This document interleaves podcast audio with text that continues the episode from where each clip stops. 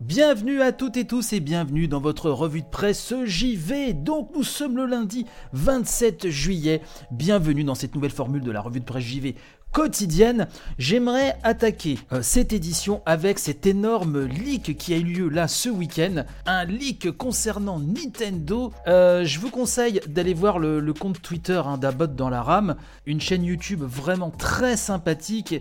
Sur cette discussion euh, Twitter, vous pouvez voir effectivement tous ces leaks, toutes ces images de proto, de recherche, etc., etc.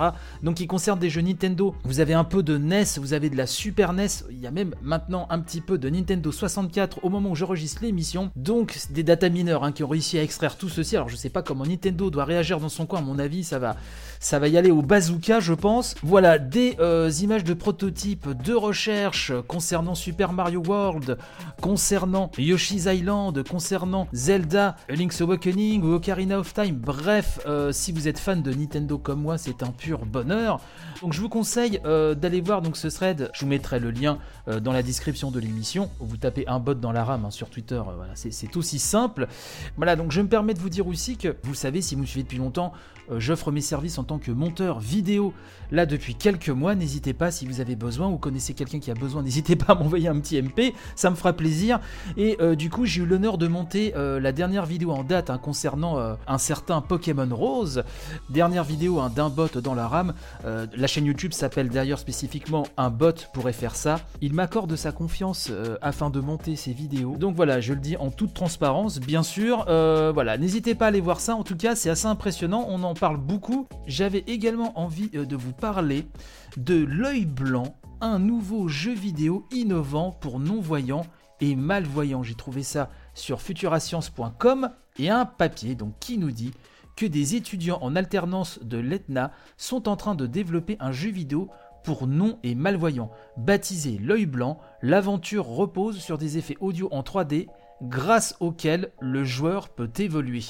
Oussam Lamechin, l'un des créateurs du jeu, a déclaré, je cite, L'idée est venue lors d'une discussion, alors que certains membres de l'équipe souhaitaient développer un projet pour les non-voyants et malvoyants. À ce moment même, un autre membre de l'équipe regardait une bande-annonce d'un jeu vidéo. C'est à ce moment-là que nous avons eu le déclic. À la suite de nos recherches, nous avons constaté qu'il y a très peu de jeux vidéo accessibles aux non et malvoyants. Nous souhaitons donc y contribuer pour élargir leur divertissement. Donc, a expliqué à Futura ou Sam Lamèche. Je précise que des jeux euh, vidéo dédiés aux malvoyants et donc basés sur le son, j'en ai déjà parlé hein, dans, dans les saisons précédentes de la revue de Pré JV. Il en existe, c'est pas totalement nouveau, et heureusement d'ailleurs, mais je trouve ça vraiment extrêmement important que la production de jeux pour les malvoyants ou non-voyants continue de se faire et il en faut de plus en plus.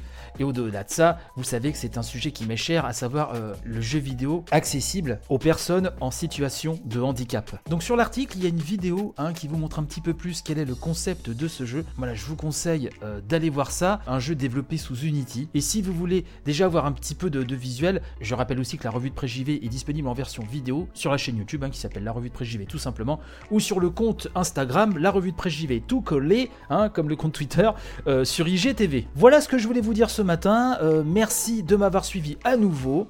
N'hésitez pas à partager un maximum, c'est super important je rappelle que l'émission est disponible donc sur le flux, sur toutes les applications de podcast possibles et inimaginables, ou presque, euh, donc sur YouTube et sur Instagram via IGTV. N'hésitez pas à partager. Je vous souhaite panache et robustesse pour votre journée et je vous dis donc à demain. Allez, bye bye.